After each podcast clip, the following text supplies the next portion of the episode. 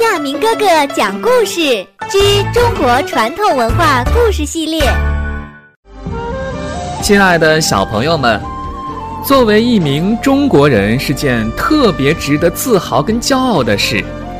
中国有着五千年的文化传统，有灿若星河的人文典故。小朋友们，你们想知道，在过去的这五千年的时间里，在我们生活的这片热土上，究竟有过什么样的人？在他们身上又发生过什么样的事呢？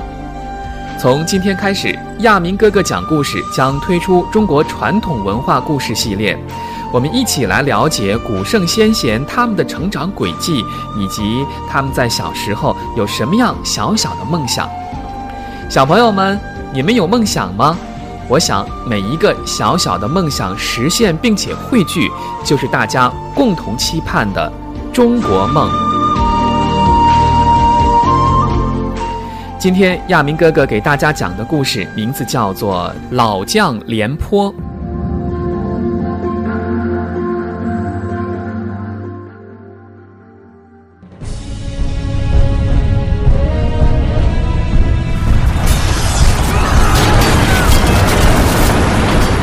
在战国时期的赵国，有一位非常出名的武将，名字叫做廉颇。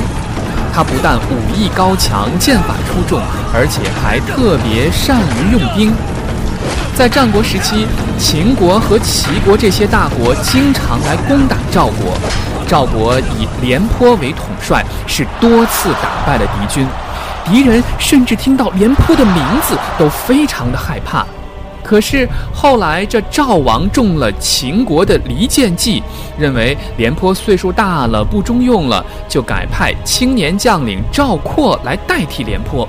这赵括呀，就是成语“纸上谈兵”当中那位只会夸夸其谈的将军。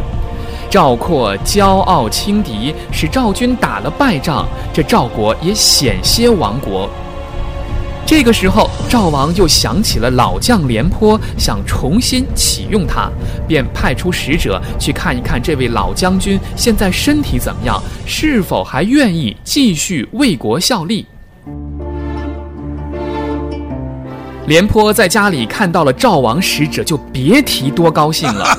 为了表示自己威风不减当年，还能够上阵打仗为国立功，他一顿饭当着使者的面就吃了一斗的米，吃了十斤的肉。这吃完这么多东西，马上就披上盔甲，跃上战马，这拉弓射箭，舞枪刺杀，果然是身手不减当年。他对使者说。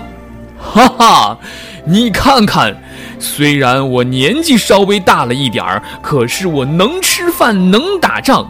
只要国家需要我，只要大王肯用我，老将廉颇是万死不辞，愿意带兵上战场。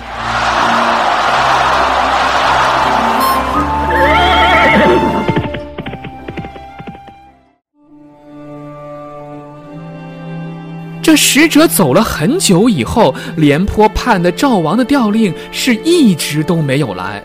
原来那个使者是受了敌人郭开的贿赂，故意在赵王面前说了瞎话。他在赵王面前说，虽然廉颇饭量好吃的特别多，可是吃完了之后竟然拉肚子，一连去了三趟厕所。赵王听了这话，就别提多遗憾了。他觉得，哎，这老将廉颇呀，真是当年的英勇，现在都不存在了，是不中用了，就放弃使用廉颇。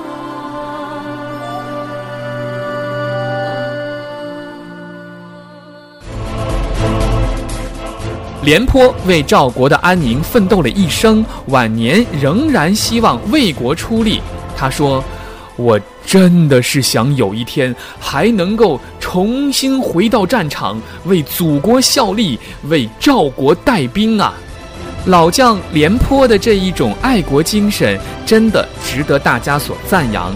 这种只要一息尚存，就全心全意要报效祖国的精神，是爱国英雄们的本色。小朋友们，关于老将廉颇还有很多有意思的故事，比如说将相和，在之后的故事当中将继续为大家讲解。